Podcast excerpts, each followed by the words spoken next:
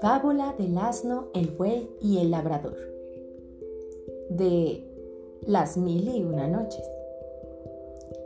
Has de saber, hija mía, que hubo un comerciante, dueño de grandes riquezas y de mucho ganado. Estaba casado y con hijos. Alá, el Altísimo, le dio igualmente el conocimiento de los lenguajes de los animales y el canto de los pájaros habitaba este comerciante en un país fértil, a orillas de un río. En su morada había un asno y un buey. Cierto día llegó el buey al lugar ocupado por el asno y vio aquel sitio barrido y regado. En el pesebre había cebada y paja bien cribadas, y el jumento estaba echado, descansando. Cuando el amo lo montaba, era solo para algún trayecto corto y por asunto urgente, y el asno volvía pronto a descansar. Ese día, el comerciante oyó que el buey decía al pollino, Come a gusto y que te sea sano, de provecho y de buena digestión. Yo estoy rendido y tú descansando, después de comer cebada bien cribada. Si el amo te monta alguna de que otra vez, pronto vuelve a traerte. En cambio, yo me reviento arando y con el trabajo del molino. El asno le aconsejó, Cuando salgas al campo y te echen el yugo, túmbate y no te menees, aunque te den de palos. Y si te levantan, vuélvete a echar otra vez. Y si entonces te vuelven al establo y te ponen habas, no las comas. Fíjate enfermo haz por no comer ni beber en unos días, y de ese modo descansarás de la fatiga del trabajo. Pero el comerciante seguía presente, oyendo todo lo que hablaban. Se acercó el mayoral al buey para darle forraje y le vio comer muy poca cosa. Por la mañana, al llevarlo al trabajo, lo encontró enfermo.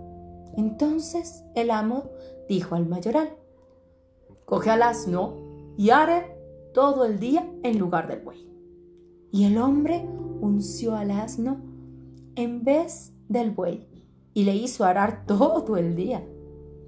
Al anochecer, cuando el asno regresó al establo, el buey le dio las gracias por sus bondades, que le habían proporcionado el descanso de todo el día. Pero el asno no le contestó.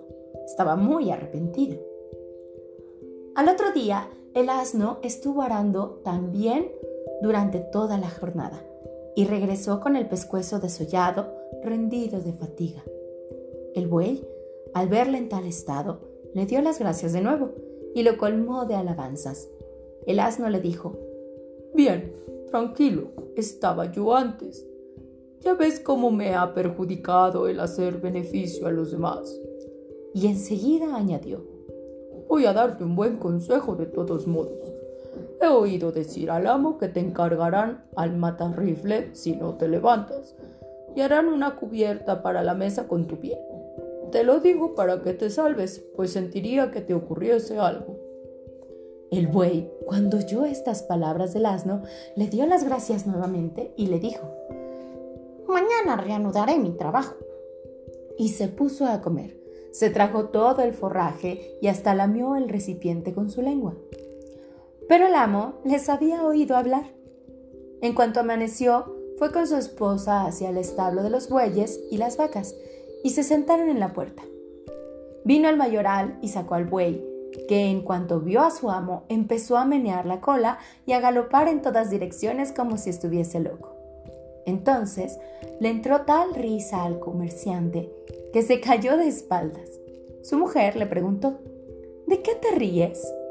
Y él dijo, de una cosa que he visto y oído, pero no la puedo descubrir porque me va en ello a la vida.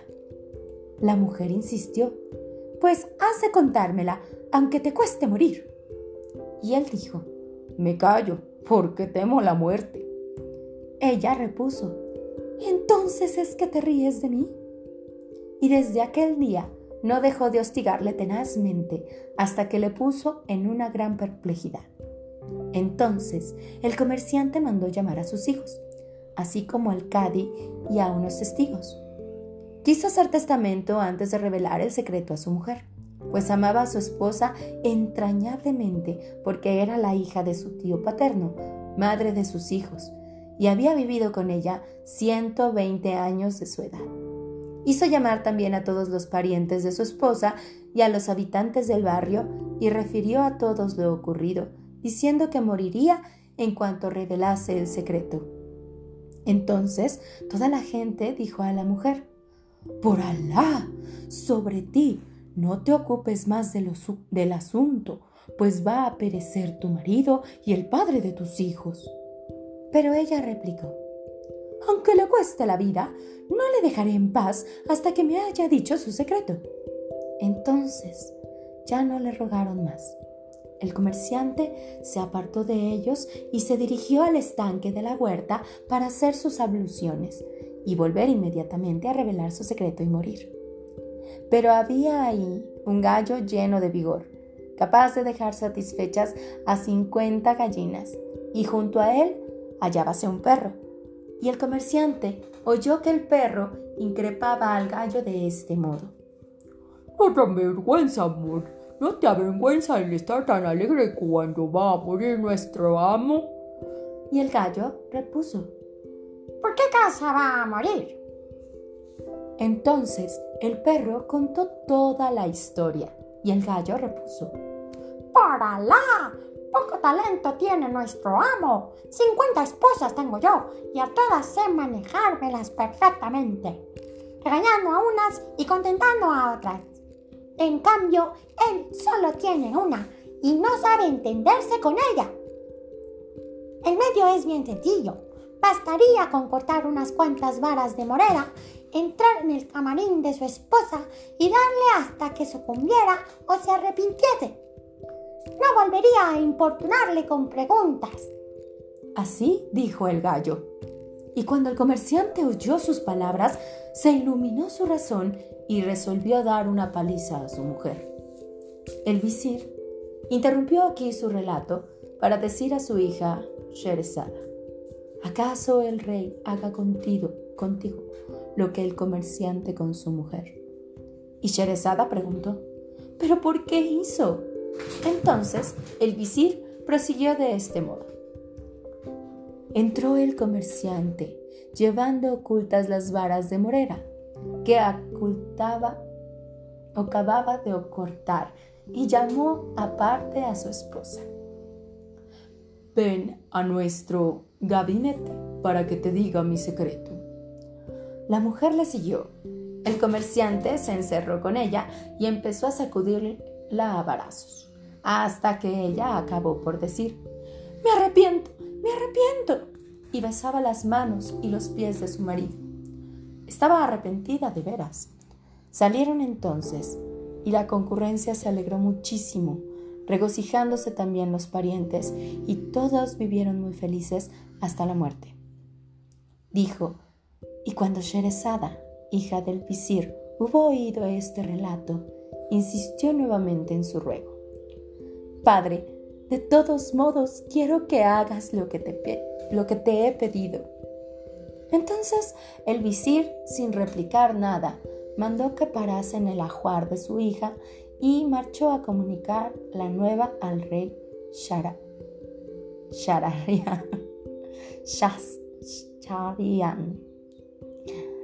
Mientras tanto, Sherezada decía a su hermana Doña Sada Doña Asada.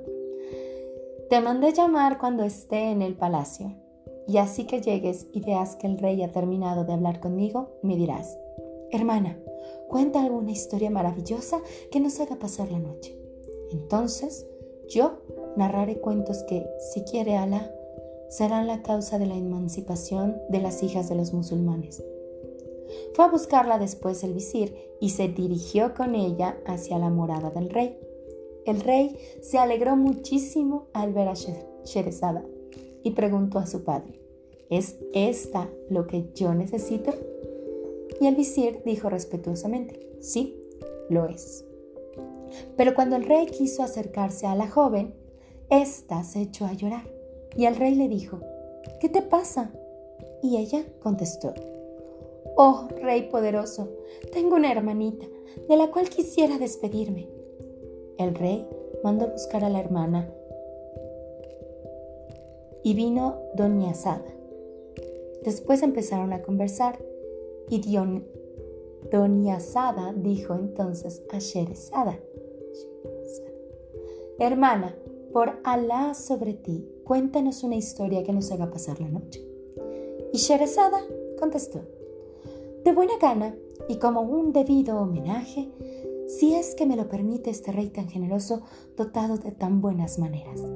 El rey, al oír estas palabras, como no tuviese ningún sueño, se prestó de buen grado a escuchar la narración de Sherzada. Y Sherzada, aquella primera noche, empezó su relato con la historia que sigue.